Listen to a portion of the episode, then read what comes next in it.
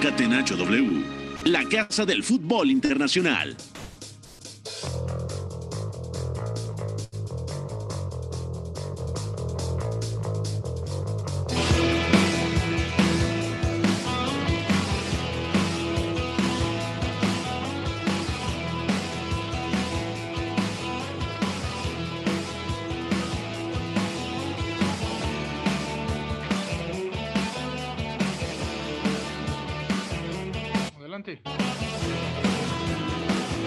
Amigos de W Deportes, aquí arrancamos una edición más de Catenacho W en este miércoles 25 eh, de agosto, donde todavía no tenemos a los 32 clasificados ya completos a la Champions League. Ya hay 31, los tres de ayer en esta fase previa, y de los tres cotejos de hoy, dos ya se han definido y tenemos eh, ya también nuevos invitados. Sin embargo, el partido entre Shakhtar y Mónaco está actualmente en tiempo extra después de que el equipo ucraniano eh, lograra meter el gol del descuento para que terminaran los 90 minutos 2 por 1 en favor del equipo del Principado y de esta forma el global se queda empatado y, se está jugando actualmente el tiempo extra en esta previa todavía de la Champions League donde hoy consumaron su pase a la fase de grupos. El Sheriff termina sorprendiendo, digo sorprendiendo en cuanto a la jerarquía pero el fútbol mostrado me parece que fue convincente y después de haber sacado una buena ventaja en la ida allá en, en Moldavia, termina por consumarlo ya con un 0-0 en suelo croata, así que 3 por 0 el global ya está clasificado. Y el Salzburgo de Austria terminó eh, repitiendo el marcador sobre el Bromby de Dinamarca. 2 por 1 2 por 1 en ambos juegos, así que el Bromby de Dinamarca está eliminado de esta fase de grupos de la Champions League y el Salzburgo está clasificado. 2 por 1, sigue en el tiempo extra Mónaco contra Shakhtar. Eh, agradecemos en la producción a Leonardo, eh, a Rodrigo Fernández de la Garza, alias Fo. También eh, agradecemos eh, a Roberto González, mi querido Beto, que se encuentra aquí con nosotros, un servidor Gustavo Millares y también al titular de ese espacio, Pepe del Bosque, mi querido Beto González, ¿cómo te encuentras? ¿Cómo estás viviendo estos eh, partidos previos de la Champions League? Todo bien, querido Gus, abrazo para ti, para Zurita, George Fo y a toda la gente que nos escucha. Sí, ya a punto de conocer a los últimos que van a sumarse a la fase de grupos de Champions League. El, el Shakhtar sufriéndolo muchísimo en Kharkiv. La verdad es que es un partido muy complicado de digerir de parte del equipo de Roberto de Cervi. Ya lo platicaremos cuando termine. De momento, al minuto 95 siguen 1 a 2. Y por supuesto, la hazaña ¿no? del Sheriff Tiraspol que empata en, en, Zagreb, por supuesto. Y por supuesto también lo del Salzburg, ¿no? Que vuelve a la fase de grupos venciendo al Bromby en, de visita. Entonces vamos a pasarlo bien, ¿no? Además, los últimos días del mercado, hay Europa League, hay Conference League, de todo un poquito, ¿no? Sí, de todo un poquito y también en, la Pocal ya un 12-0, ¿no? Del Bayern Múnich y estos partidos que se presentan ante equipos de otras categorías, en este caso hablando de la cuarta categoría en Alemania y sí, resultados abultados, aunque alineen suplentes del Bayern Múnich no se puede comparar el nivel de fútbol entre una categoría a otra. También te saludo con mucho gusto, mi querido Eduardo Zurita. ¿Cómo te encuentras? ¿Cómo has vivido este miércoles de buen fútbol europeo? ¿Qué tal, Gustavo? Pues aquí todavía eh, viendo el partido, buscando el resultado final. Ahora sí, los últimos que van a llegar a, a, la fase de grupos de la Champions League. Y con la buena noticia de que llega el, Salzburg, Salzburg, ¿no? Que es un equipo que nos gusta mucho, que, que recomendamos mucho seguir siempre, muy divertido de ver. Y, bueno, repetirá y, y nos hará grandes partidos en la fase de grupos. Sí, exactamente, ¿no? Y vendrán eh, buenos partidos. Sé que todavía falta por definir este partido entre Mónaco y Shakhtar, pero vamos a arrancarnos antes con la encuesta del día. La encuesta del día. No poteva farlo venire dagli Stati Uniti senza farlo giocare. Catenaccio W. Y la encuesta del día aquí en eh, Catenacho W es cuál de los recientes clasificados a Champions League podría superar la fase de grupos. Insisto, todavía falta que se defina el del Mónaco contra eh, Shakhtar, pero creo que el que avance de esta fase, entendiendo que Mónaco ha hecho mejor las cosas y que también la suerte no le ha sonreído eh, demasiado la fortuna, las, grandes atajadas de Piatov, también hay algunas fallas de Ben pero creo que uno de esos dos podría también representar eh, una piedrita en el zapato de cualquiera de los equipos potentes en Europa. Otro podría ser el Salzburg, el Salzburgo de Austria, que ya decíamos que propinó otro 2-1 al Bromby. O el Sheriff de Moldavia. Sería una gran, gran sorpresa, compañero Roberto González. ¿Cuál crees que sería más incómodo? Y todavía eh, da por vivos, obviamente, estos dos escuadras que se siguen enfrentando. Sí, por supuesto. Eh, a priori, por lo que ha sido su comportamiento en últimos años en, las fases de grupos de Champions, a dónde ha llegado a competir ya también previamente. Evidentemente hablamos de una asociación de entrenadores como Rui Vitoria, luego Bruno Lage, que hoy dirige precisamente al Wolverhampton, y lo que es Jorge Jesús ahora consiguiendo la clasificación. Antes de saber quién pasa entre Shakhtar y Mónaco, yo me voy a quedar con un Benfica que posiblemente pase la fase de grupos, ¿no? Por la plantilla que tiene en primer lugar, que no es no es poca cosa. Hablamos de Otamendi, Verísimo, Bertongen, Rafa Silva, evidentemente Everton, y podemos hablar también de Roman Yarenchuk. En fin, ¿no? Podemos seguir sacando nombres que son justamente los que ayer sacan un resultado ante un PSV que se ahogó sobre el final y que no pudo marcar una diferencia, ¿no? Entonces, a priori, por esa historia que tiene, porque vuelve y porque además tiene una plantilla con un entrenador que ya también lo, ha tenido compitiendo en Champions, aunque no lejos, yo me quedo hasta ahora con el Benfica de Jorge Jesús. Venga, Eduardo Zurita, ¿cuál sería tu opinión entre Benfica, entre el Malmo, el Young Boys, ya en este día Sheriff, Salzburgo y todavía a expensas de lo que haga Shakhtar y Mónaco? Pues mira, yo, yo, yo apruebo la, la, opinión de Beto. Creo que el Benfica, obviamente, los que todavía están disputando hoy el partido, eh, pero el Salzburg, y, y, repito, hoy me voy a ir, son mi equipo favorito del día de hoy creo que le pondría ahí la fichita si le toca un grupo accesible, que es también mucho de lo que eh, tenemos que fijarnos, ¿no? Mañana es el sorteo, mañana depende mucho si te toca eh, dos, tres grandes de Europa, si te toca de repente ahí otros de menores ligas, eh, pero el Salzburg seguramente tiene la calidad para, para, para avanzar, ¿no? Ya tiene experiencia, siempre tiene buenos jugadores, recordemos que de ahí han salido recientemente Holland, Minamino, el Leipzig se alimenta de ahí, la Bundesliga se alimenta de ahí. Entonces, eh, ya digo, con un buen grupo, creo que podría dar la sorpresa. Sí, exactamente. Y vamos a empezar precisamente con este partido, en donde Salzburgo de Austria derrotó a domicilio en Dinamarca al Bromby 2 por 1, repitió esa dosis 4 por 2, termina el global y así Salzburgo está en la fase de grupos de la Champions League. UEFA Champions League.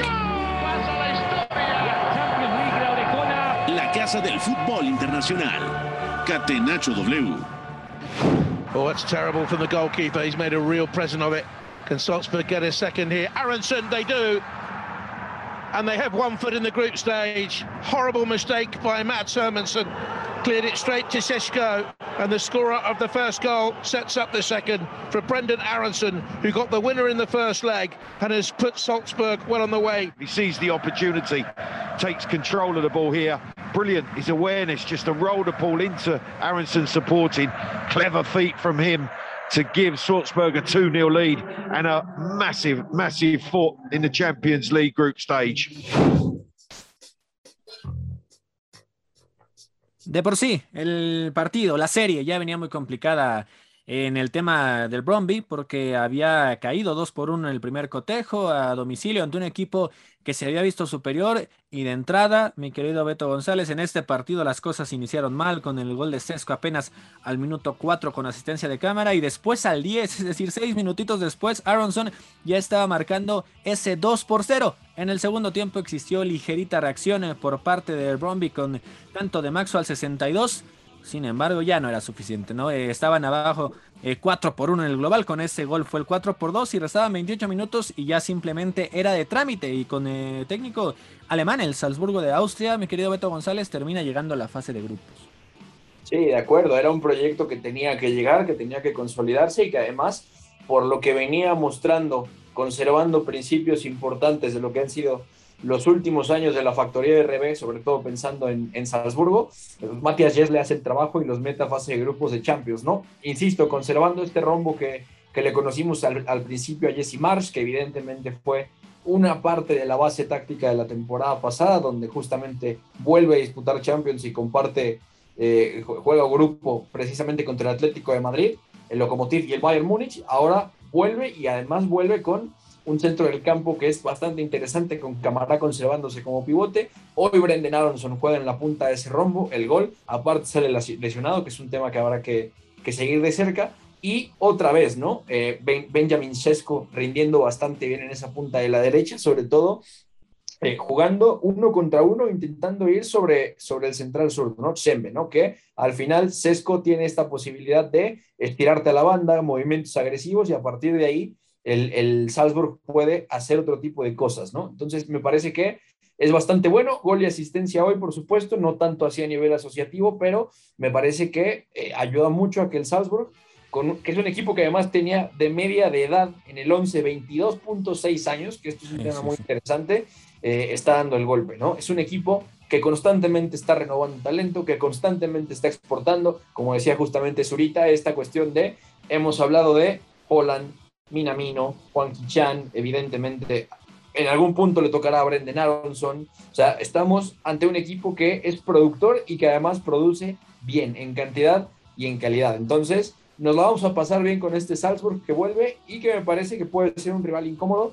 independientemente del grupo, ¿no? Además, muy, muy joven. Así que da mucho gusto. Y el Bromby, bueno, al final no logra eh, meterse a fase de grupos, pero será una, cosa muy interesante verlo en Europa League, sobre todo porque tendremos a un entrenador que ya también nos ha regalado cositas interesantes, sobre todo, eh, sobre todo en torneos de, de límite de edad de selecciones, como lo es Nils Frederiksen, que justamente dirige a la selección danesa hace dos años en el Europeo Sub-21. Y también hay que comentar, eh, Eduardo Zurita, ya decía el promedio de edad, ¿no? Beto González de este Salzburgo. Y adelante el caso de Adeyemi, o sea, 19 añitos del jovencito alemán, lo de Sesco también, 18 años del esloveno. Es decir, este equipo tampoco va a tener eh, mucho que perder ya en una fase de grupos de Champions League, ¿no? Porque si dan resultados negativos ante potencias, ante un equipo que sabías que era complicado mediáticamente, mucho más amplio, pues tampoco te va a llover, o sea, puede ser algo normal pero tienen el equipo para pensar en algo más y creo que esa hambre, e, e, esa necesidad de resultados, de brillar, de a lo mejor tener menos presión que otros equipos, puede hacer que este uno de tus equipos favoritos, ya lo decías, se pueda eh, colar como un rival incómodo ya en la fase de grupos. De acuerdo, nada más para ahí apuntar el dato. Si recordamos, por ejemplo, una versión del Ajax muy famosa hace dos años, que llega a, instancias muy altas en la Champions, que era muy joven, eh, tenía un promedio de edad de 24 años y ahorita estamos hablando de 22.6, es decir, son muy, muy jóvenes. Esta misma juventud les hace llevar un ritmo de partido muy alto, eh, proponer mucho. Por eso digo que si se le puede echar un ojito en la fase de grupos, yo lo recomiendo. Y para ser incluso más puntual, ya así es el nombre, ¿no? Benjamín Sesco, eh, esloveno, 18 años, eh, es la apuesta para, para, para el gol a partir de ahora. Hoy, de hecho, anota y muy buen gol. Y el otro, y aquí para hacer un poquito la, comparación y meterle a lo caliente, eh, Brendan Aronson, ¿no? Que es, norteamericano, estadounidense, del 2000, 20 años, como Laines, por ejemplo, y bueno, ya está anotando en fase de, previa de Champions, la va a jugar la fase de grupos, y bueno, hay otro nombrecito de, de los de las barras y las estrellas que lo tenemos que anotar porque seguramente lo encontraremos en el octagonal final, ¿no? Sí, y además Salzburgo va a llegar eh, totalmente inspirado, ¿no? Estaba checando las estadísticas, nueve partidos ganados en fila, sumando, es cierto, desde amistosos oficiales, ya hablando de esta fase previa de la Champions League, y se va a tornar eh, un rival bastante incómodo. Y pasando ya con otro de los partidos consumados, ya para dejar al Salzburgo, que también ya decíamos un rival importante va a significar en esta fase de grupos, de los que a lo mejor no se esperaban eh, tanto si volteas a ver lo mediático, ¿no? Como es el Sheriff de Moldavia, que termina, ya decíamos, imponiéndose con este marcador de 3 por 0 al Dinamo Zagreb, eh, con mucho mayor historia, jerarquía, un fútbol obviamente mucho más fuerte, el croata Beto González, pero 3 por 0 el global. Y entiendo que en el segundo a lo mejor ya nada más se aguantó el resultado con ese 0-0 en suelo eh, croata, pero es cosechar también el equilibrio, el saber ser canchero en algunos elementos y también la fase de grupos y este sí puede ser más sorpresa, aunque se sabía del potencial que podía tener, al menos en esta instancia, ¿no? Sí, de acuerdo. Y, también va a ser muy interesante eh, hablar de este equipo en fase de grupos de Champions, porque si hablamos que las previas y sobre todo ya estas fases de grupos grandes de la Champions, de la Europa League y ahora de la Conference League te llevan al mapa y te dan un tour y te hacen aprender de geografía, pero lo del Sheriff es muy carismático porque es un equipo que es eminentemente soviético que va a entrar a la fase de grupos, que además juega, ojo porque esto es interesante, siempre decimos que es un equipo moldavo, efectivamente juega en la Liga de Moldavia, pero no es moldavo como tal porque juega en Transnistria, que es una república que no tiene reconocimiento oficial, esto es un tema interesante que revisaba antes del programa y que por supuesto, más allá del no, reconocimiento oficial, tiene ejército, moneda, pero el sheriff juega adscrito a la liga moldava. Entonces es un triunfo para ciertas nostalgias de, la Unión Soviética y además es un fútbol que al, al Dinamo Zagreb le ha pasado factura de forma importante, ¿no? Y es un golpe muy fuerte también para los croatas porque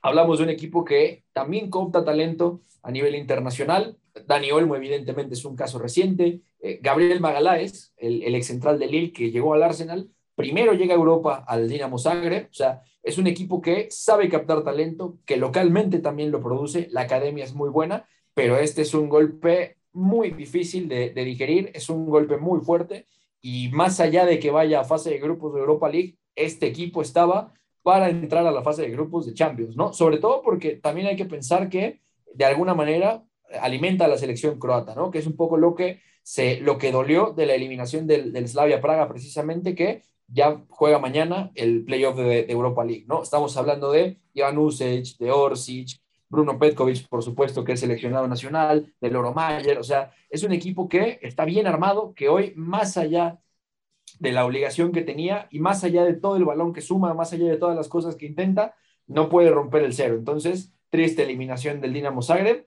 y tendremos un invitado especial como el Sheriff en fase de grupos.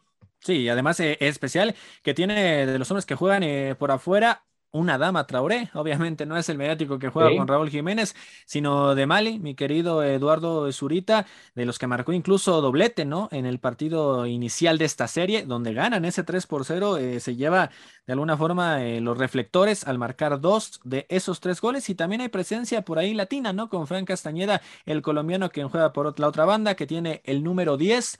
Eh, no tuvo todos los minutos en este partido, salió de cambio, pero es decir, un equipo que tiende a ser compacto, que puede también complicar mucho.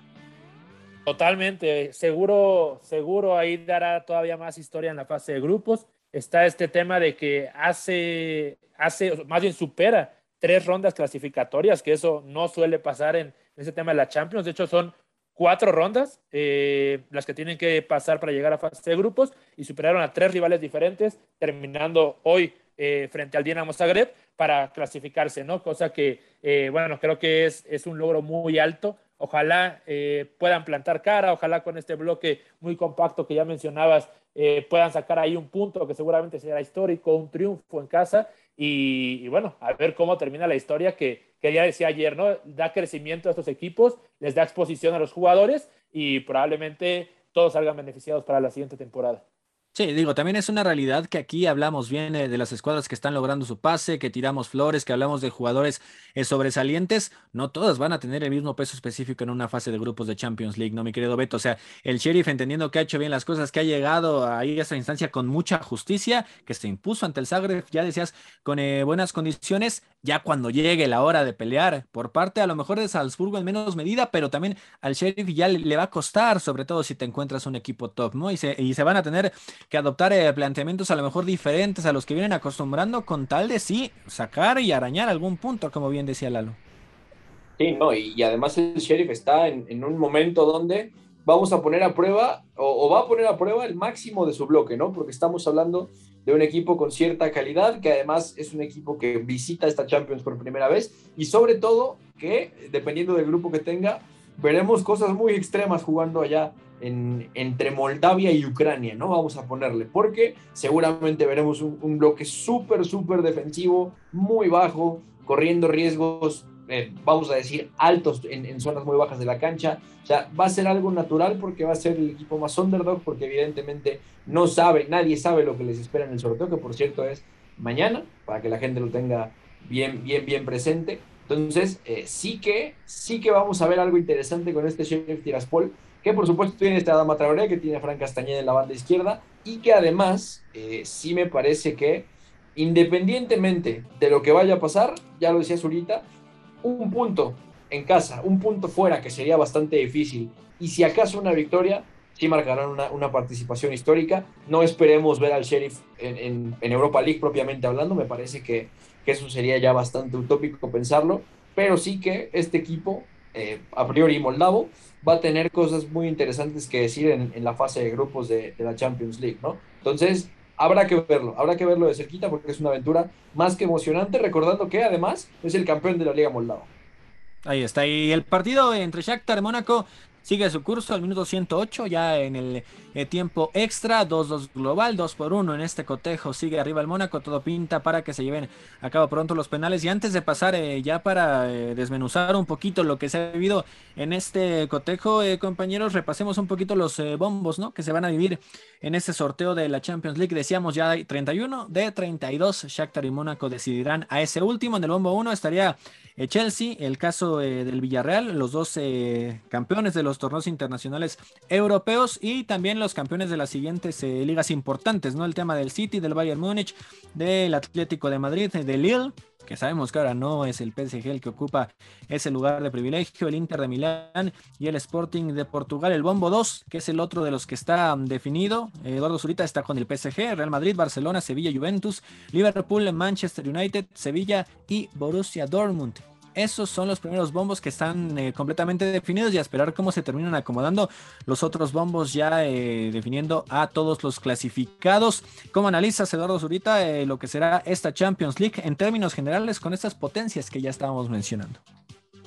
Creo que, creo que cada vez avanzamos más hacia un tema de, de, muchos grandes equipos, ¿no? Incluso los pequeños, digamos así, o los de menores ligas, como los que hemos venido platicando el día de ayer y de hoy, tienen un sistema muy definido de juego, se saben adaptar muy bien también, eh, ha crecido su fútbol eh, en los últimos años, entonces yo creo que todos los grupos cada vez son más cerrados, cada vez hay más posibilidades de que un grande eh, quede fuera por algún accidente. Entonces, ya digo, mañana será muy interesante ver qué duelos quedan definidos y ya empezamos ahí a poner un poquito de, de las flechitas, a ver a quién le apostamos seguramente mañana. Sí, porque además eh, Beto González, independientemente del último clasificado que se dará en unos minutos, estamos hablando que en un mismo grupo se pudieran mezclar, tal vez por decir un Chelsea y Real Madrid, ¿no? En un mismo sector. U otro ejemplo, un Bayern Múnich y un PSG. O sea, son cosas que podrían pasar, ¿no? Como tal.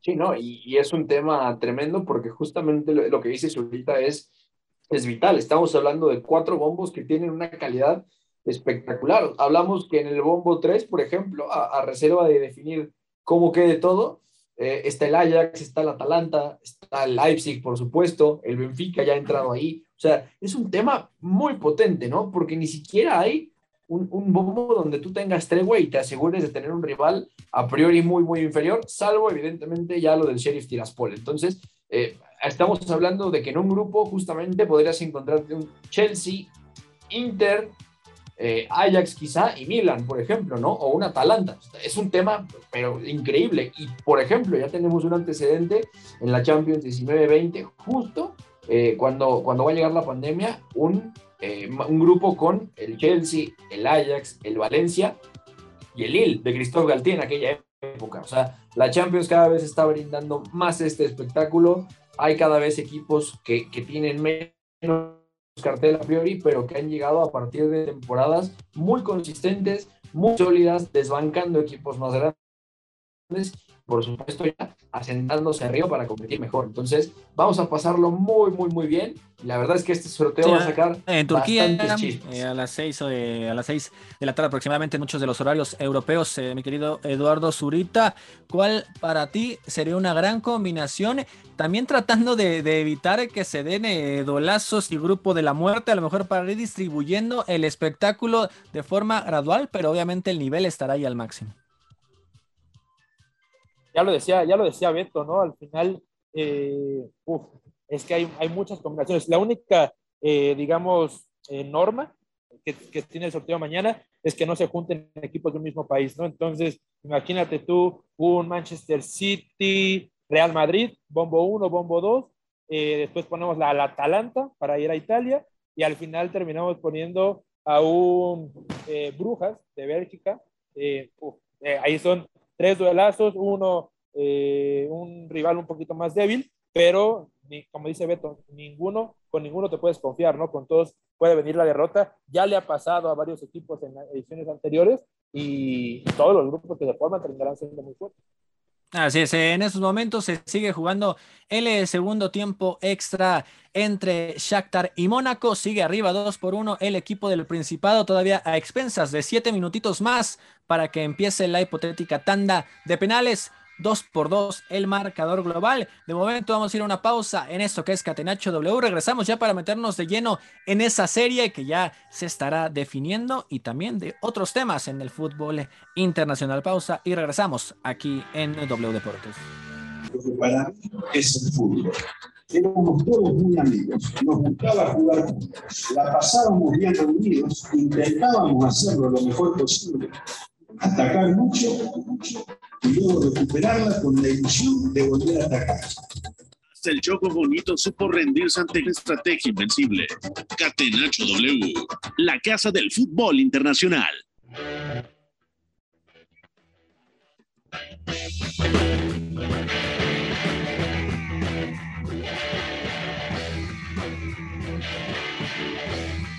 De regreso, de regreso amigos de W Deportes, de vuelta ya en el Catenacho W. Eh, Gustavo Millares, Roberto González, Eduardo Zurita, también agradecemos a FO en la producción y continuamos hablando de esta Champions League porque parece que todo se está definiendo y esto está tomando el curso ucraniano porque el Shakhtar ya ha igualado esta serie de vuelta 2 por 2, lo que lo deja ya con superioridad en el global en una jugada bastante desafortunada.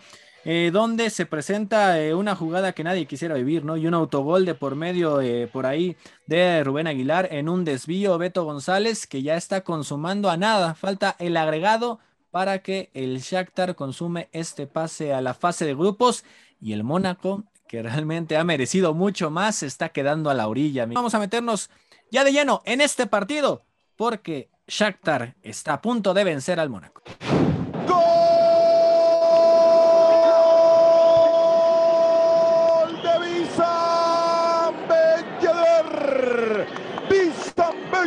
A los 17 de la primera parte. Le quedó la pelota en el rebote. Fofana se la tocó Folan. Y ahí está. Ben en el rebote con la zurda para hacerla y marcar el gol que pone a ganar al Mónaco y soñar con la fase de grupo. Exactamente, primer objetivo cumplido del Mónaco, anotar, igualar el global, gran zurdazo de Folan primero, el rebote le cae al más peligroso.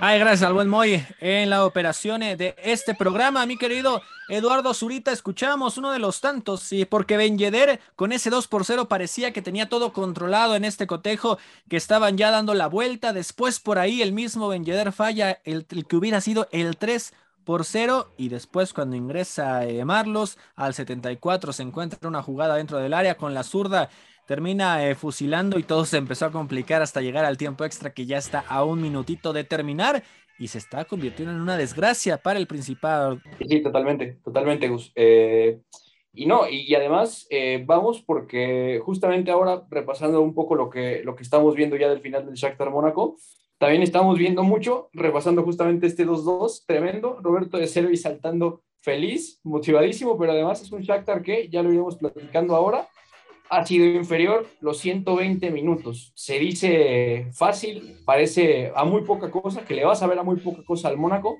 pero evidentemente es un tema bien triste porque el Mónaco se va a fase de grupos de la Europa League, evidentemente esto le va a descuadrar las cuentas pero le vas a ver a muy poco, porque en la ida en el Principado, independientemente de la derrota, eh, se va haciendo mejor, se va con una diferencia de un gol, que la tuvo eh, justamente ya revertida durante buena parte del partido, y fue Marlos quien terminó poniendo el empate y emparejando las cosas. Entonces, vas a ver a poco y además el Shakhtar, siendo inferior, se mete, ¿no? Entonces, es un equipo que nos va a dar gusto ver en la Champions porque nos ha animado las ediciones anteriores y la anterior, la última, justamente la juega más que bien justamente con Luis Castro, ¿no? Donde, por supuesto, dejan fuera al, al Borussia Mönchengladbach de Marco Rossi y se meten a, Europa League.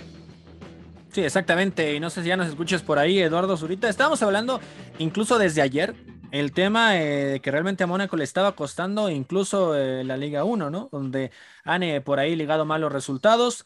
En esos momentos ya se da el cierre del partido y Shakhtar está ya clasificado, es el número 32 en la fase de grupos, Eduardo Zurita, porque el Mónaco creo que desaprovecha algunas jugadas en donde pudo ser más contundente, aún así merecía mucho más y pasó de ser Ben la figura a literal eh, Piatov, ¿no? El arquero eh, ucraniano que termina sacando lo que parecía imposible. Justo, justo, y me parece que este partido se va a explicar en muy buena medida, no solamente por el plan de partido de Kovac, sino directamente porque es un, es un partido donde fácilmente al final del primer tiempo podríamos haber estado 3 o 4-0, o sea, sin ningún problema, porque el Mónaco es bastante superior, sobre todo primero a partir de cómo se adapta para presionar. Por un momento parece que va a, tirar un rombo. Nico Kovac para presionar justamente con, con, Kevin Folland, pero luego se ve claramente cómo mantienen el doble pivote a Aurelian Chouameni, a Yusuf Ofana, eh, justamente eh, sostiene a Gelson Martins y a Alexander Golovin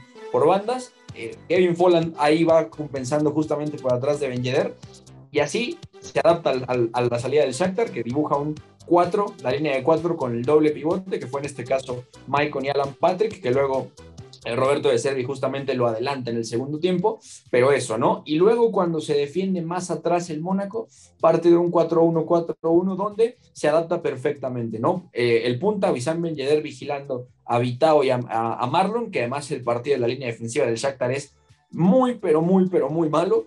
Y a partir de ahí es los extremos vigilando el pase de los laterales, por supuesto que eh, tenemos a los interiores, incluyendo ahí a, Kevin Poland, por supuesto, yendo por el doble pivote y el medio centro, que se quedó siendo justamente Yusuf Ofana eh, sobre Marcos Antonio, ¿no? Luego sale Marcos Antonio, Alan Patrick pasa adelante, evidentemente ahí cambia la situación. El que entra en lugar de Marcos Antonio es, es Taras Stepanenko después, pero también hay que decirlo, el partido que juega Mikola Matvillenko es desastroso por donde se vea. Si hablamos que Vitao juega un partido bastante malo en general porque es un error y a partir de ahí repetir e ir en bucle. La verdad es que el partido de Mikola Matvillenko explica muchas cosas de todo lo que le sale mal al Shakhtar, ¿no? Me refiero a, él juega como hombre libre en la salida del Shakhtar, acumula cerca de 10 pérdidas, o eran 10 pérdidas específicamente en el primer tiempo jugando solo, al final del partido o al final de su, de su partido precisamente, termina con 12. O sea, al final del primer tiempo, después de 45 minutos, Mikola Matvillenko tiene 12 pérdidas, no le permite al Shakhtar salir. Hay un buen trabajo de Gelson Martins ahí, por supuesto.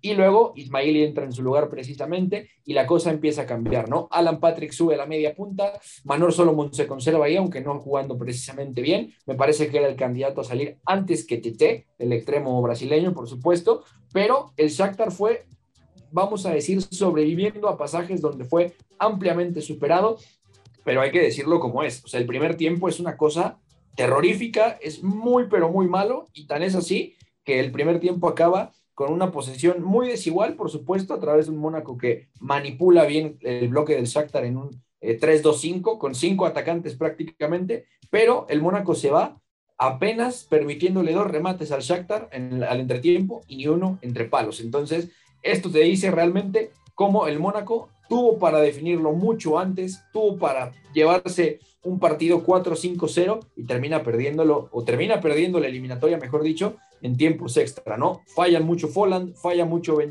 y además Piatov es absolutamente clave, ¿no? Comparadas que en otro momento no hubiera dejado, es un arquero poco fiable, pero hoy me parece que le da al Shakhtar la seguridad atrás para clasificar siendo muy, pero muy, pero muy inferior. Seis tapadas de Andriy Piatov se dieron el día de hoy.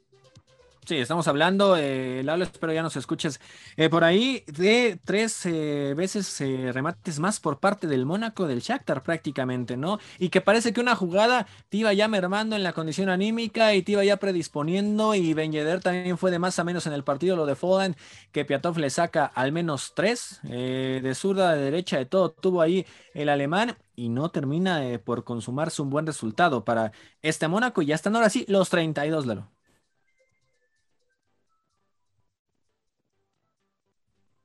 Bueno, ahí todavía problemitas con la comunicación de Lalo Zurita. Y vamos ya a cambiar, en este caso de torneo, continuando con el fútbol europeo, porque también hay fase previa, hay también actuaciones en la Europa League. UEFA Europa League. La casa del fútbol internacional. Campeones de la UEFA Europa League. Catenacho W.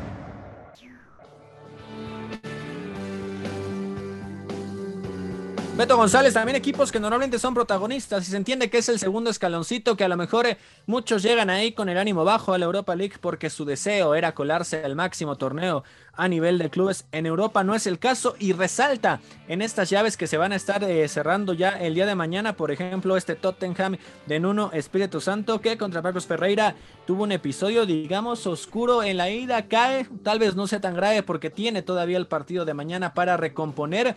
Eh, también hay que decir que no alineó en ese cotejo de ida a los jugadores que normalmente coloca en la Premier League y donde le están dando buenos resultados, recientemente venciendo a los Wolves. Pero este equipo de Nuno eh, puede tener para remontar, sería, sería la lógica, ¿no? O sea, no tendría por qué tener tantas complicaciones ante el equipo Luz.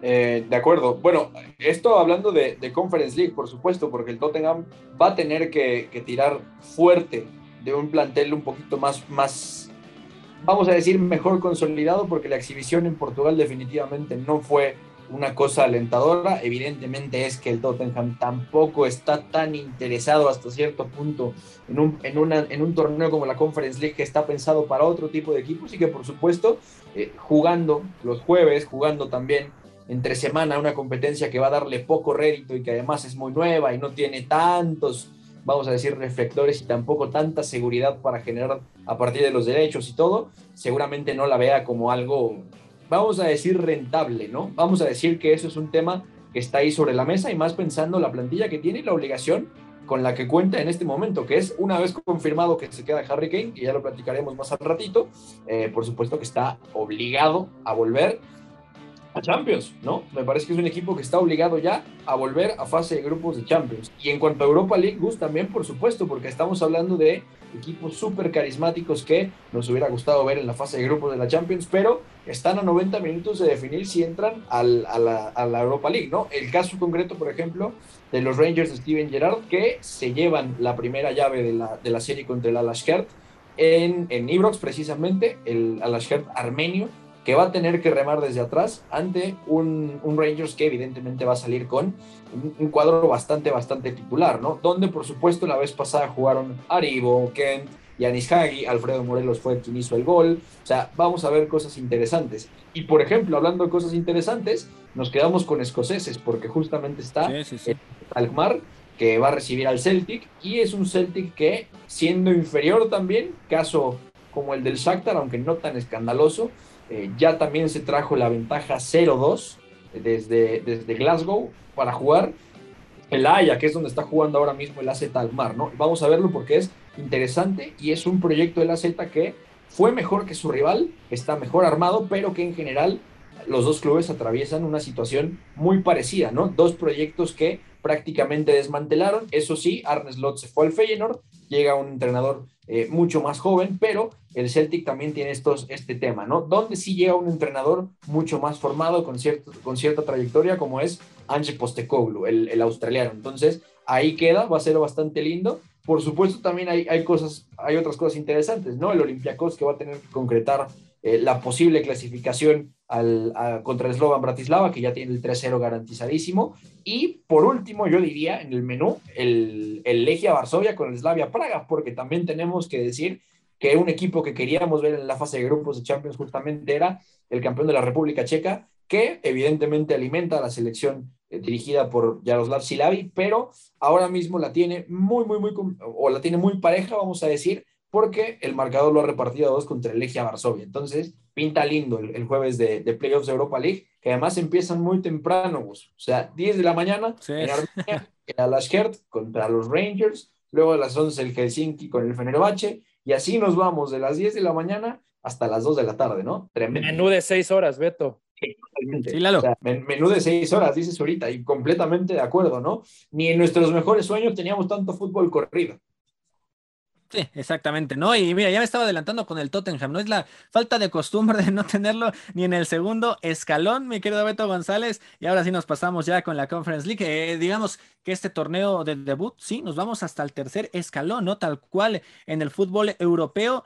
Y donde de alguna forma puede tampoco representar el máximo referente para equipos como el Tottenham, lo que ya decíamos de ese resultado eh, que termina al momento en la serie por ser negativo y también en la Roma, ¿no? Quien va a tener oportunidad ahí en la Conference League el día de mañana con el Trabzonspor en partidos que lucirían disparejos, pero vaya que se terminan complicando en esta circunstancia, ¿no? Porque eh, termina eh, por ser un fútbol ríspido, donde vienen, si a lo mejor no meten a todos sus titulares o no sé cómo lo analicen compañeros, si tengan ya que meter el acelerador, porque será Conference League, a lo mejor no tan acostumbrados a jugar este torneo, pero por ejemplo la Roma ya sacó el resultado positivo en la ida y seguramente o podrá jugar con algunos de sus elementos para campechanearle y no terminar por arriesgar tanto porque en el papel son amplios favoritos muchos de esos equipos de la Conference League, mi querido Beto González.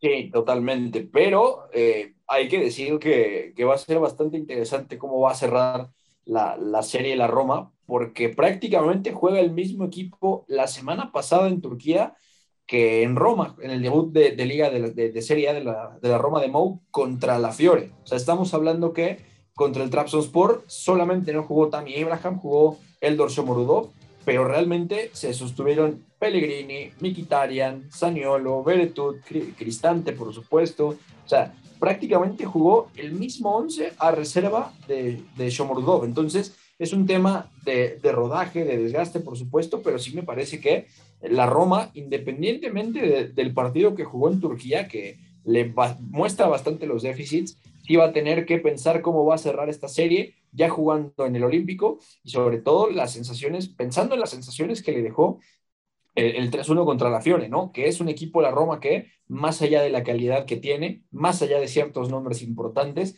tiene mucho trabajo pendiente José Mourinho, ¿no? Es un equipo que le hace falta poder sacar ventajas de su estructura, tener rutas más claras con balón, se notó el fin de semana, y sí me parece que el Trabzonspor en un momento donde la Roma caiga, donde esta línea defensiva que no tiene tanta fiabilidad, y me refiero específicamente a, a, Roger, a Roger Ibáñez, al brasileño, sí que va a ser un tema bastante delicado. Y la Roma, más allá de que tiene la ventaja en la, en la serie, habría que decir lo mismo que el Tottenham, ¿no? No es una competencia que realmente vaya a darle un diferencial y la Roma está pensando más en hacer una buena temporada larga en la Serie A para meterse a, a puestos europeos grandes, ¿no? Europa League en un primer momento o Champions si es que llega a caerse alguien, pero eso es más complicado, ¿no? Sí, y hay otros eh, resultados o series. No sé si ya me escuches, Lalo Zurita, que por ahí el Feyenoord le metió 5 por 0 al Elsborg. Perfecto, mi Lalo. Ese 5 por 0 que sabemos que ya no se va a revertir contra el equipo sueco. Por ahí el Gent eh, de Bélgica también eh, sabemos que en algún momento de protagonismo en Europa cayó en la ida contra el Recau de Polonia 1 por 0 y ahora en la vuelta, digamos que en casa tendría un poquito a modo todavía la circunstancia. El Rennes de Francia que ya le pegó 2 por 0 al Rosenborg de Noruega y ahora le tocará a los eh, noruegos tratar de revertir las eh, condiciones de local, es decir, variadito el papel y ya decíamos, entre Europa League y entre la Conference League, todo lo que se viene el día de mañana, Lalo. Sí, como decía Beto y lo dice acertadamente, ¿no? Clases de geografía que tomamos aquí con esas competencias y, y, y cómo vaya a tomar los grandes clubes la competencia es todavía una pregunta interesante, ¿no? Recordar que es la primera edición de este torneo, la primera edición que se, la primera vez que se abre este, digamos, tier 3 de competiciones y el mismo Tottenham la semana pasada manda un cuadro completamente alternativo, incluso diría casi juvenil en algunos jugadores y termina perdiendo, ¿no? 0-1, bueno, 1-0 contra el Pasos de Ferreira portugués.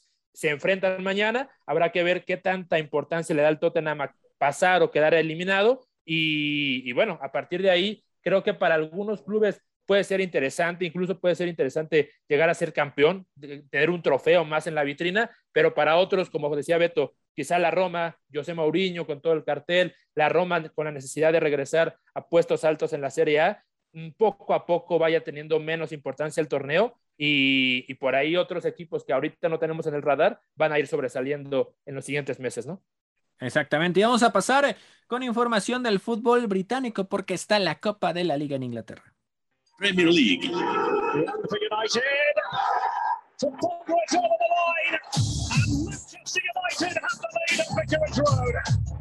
Catenacho W. Copa. Y rápidamente, compañeros, en esta segunda ronda de la Copa de la Liga, eh, goleadas, el Southampton le metió 8 por 0 al Newport y también tiene su pase a la siguiente fase. El Burnley en penales termina por imponerse. Oh, Beto le termina metiendo al West Bromwich. Sí, de acuerdo, y, y es engañoso, sobre todo hablando del resultado del Arsenal, porque no hay comentarios realmente positivos sobre este partido. De hecho, Mikel Ardeta hasta cierto punto está buscando continuidad en cosas que le van a venir bien al Arsenal a largo plazo y me refiero ya al debut de Martin Odegaard que juega de titular y aparte disputa 61 eh, minutos, tiene asistencia, pero hay mucho, mucho tema con el Arsenal porque no hay sensación de que tenga claridad sobre las rutas que va a tener esta temporada para atacar, pero se ve también parchado hoy el equipo, ¿no? Y también recordar que hoy debuta Aaron Ramsdale, pero también hay que decir una cosa, además de ser el peor fichaje que, que podía haber hecho el Arsenal en este mercado, que viene de ser protagonista de tres descensos, o, de dos descensos, vamos a decir, eh, en, sus últimos fichajes. Sí hay que decir que, eh, más allá de que el Arsenal golea, hoy es clave porque tapa cuatro, cuatro pelotas y además tres son dentro del área. Así que el Arsenal, más allá del resultado, no es un equipo que esté dando sensaciones de seguridad. Además, hoy juega con la Sinach en la central y eh, Pierre-Emerick Aubameyang es el que resuelve buena parte de las cosas con un hat-trick. Entonces, ojo con eso, el Burnley eh, pasando justamente sobre el Newcastle en penales y el Soton a lo suyo con el 8-0. Entonces, bueno, vamos calentando porque si aquí hay 8, en Alemania hubieron 12, así que no nos sentamos tan tranquilos todavía. Exactamente. En Alemania, una goleada estrepitosa. Vamos rápidamente con el fútbol alemán. El fútbol para este país ha sido un hecho cultural. Un hecho cultural donde Alemania nada menos un lugar de expresión, donde el hombre desde cualquier lugar, de cualquier sociedad maltratada, esta que se la denominan los desposeídos, encontrábamos en el fútbol un lugar donde expresar. Catenacho W, la casa del fútbol internacional. Ahí está el hat-trick de Chupamotán que termina por convertir 12-0 del Bayern Múnich al Bremer en esta Pocal contra un equipo de cuarta categoría, el Alo Zurita, y pues hay Musiala por ahí con un doblete en general lo que se esperaba, ¿no? A lo mejor no tantos goles, pero sí que arrollar al Bayern Múnich. Sí, no, no mucho comentario, ¿no? Lo que suele pasar en estas primeras rondas de Copa. Eh, esta es la primera de la, de la Pocal, eh, equipo de cuarta división, muy regional, incluso amateur en Alemania. Eh, no esperábamos 12, pero el cuadro que pone el Bayern tampoco es muy alternativo. Muchos nombres titulares, Leroy Sané, eh, Kimmich, Müller, el mismo Musiala que poco a poco va avanzando. Creo que salieron en su día y el mismo Chupo Motín que con cuatro goles pues encarriló todo, ¿no? Entonces habrá que esperar, como dice Beto, esto es calentamiento, mal por el por el Bremer, que, es el club con el que se enfrentaron el día de hoy, pero en las próximas rondas es donde veremos verdaderamente de qué está hecho este Bayern Múnich de Nagelsmann ahora. Ahora ya uno se rápidamente de forma fugaz antes de llegar al final del programa con este mercado de transferencias porque hay noticias de Kylian Mbappé. Mercado de transferencias. Catenacho W. Beto, por ahí 160 millones de euros lo que ya se ofreció del Real Madrid al PSG y parece que han dicho que no. ¿Tú le dirías que no a una centésima parte de eso, Beto? No, bueno, yo. Dámelo como sea, mi querido Gus, pero el tema es el que está moviendo esta situación de la mano de Nasser Al-Khelaifi, por supuesto, eh, o más bien al revés, Nasser Al-Khelaifi de la mano de Leonardo es el que está moviendo esta situación y tiene una entrevista, vamos a decir, de tono alto en el equipo, donde dice muchas cosas, donde dice que el Real Madrid lleva ya más de año y medio comportándose de forma ilegal para llevarse al jugador, es decir, que primero están calándolo y primero están viendo cómo entrar en el acuerdo eh, o con el acuerdo y hacerles sentir que han hecho todo lo posible para que se vaya, ¿no? Porque el gran conflicto del Paris Saint-Germain con Kylian Mbappé es que Mbappé les ha prometido que no se va libre. El tema es, no quiere renovar, se, va, se iría libre en 2022, pero el Real Madrid efectivamente ha ofrecido estos 160 millones de euros. Leonardo en el equipo dice, esto es como para decirle a Kylian Mbappé, mira cómo te queremos, que hoy hemos puesto una oferta de este tamaño por ti, pudiendo traerte libre el año que entra, ¿no?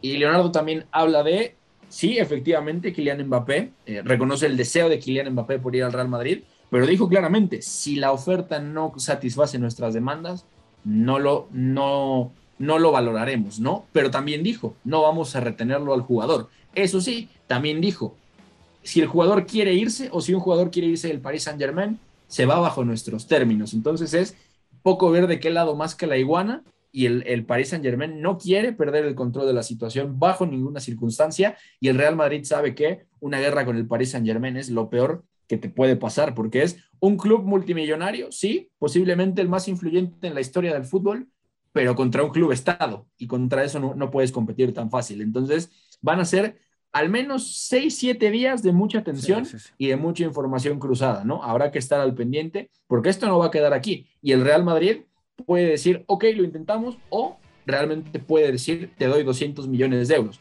Porque la lógica es, eh, eh, Leonardo dice, nos ofrecieron menos de lo que pagamos al Mónaco cuando lo compramos, es decir, 180. Entonces, mientras no hayan 180, esto va a estar atascado.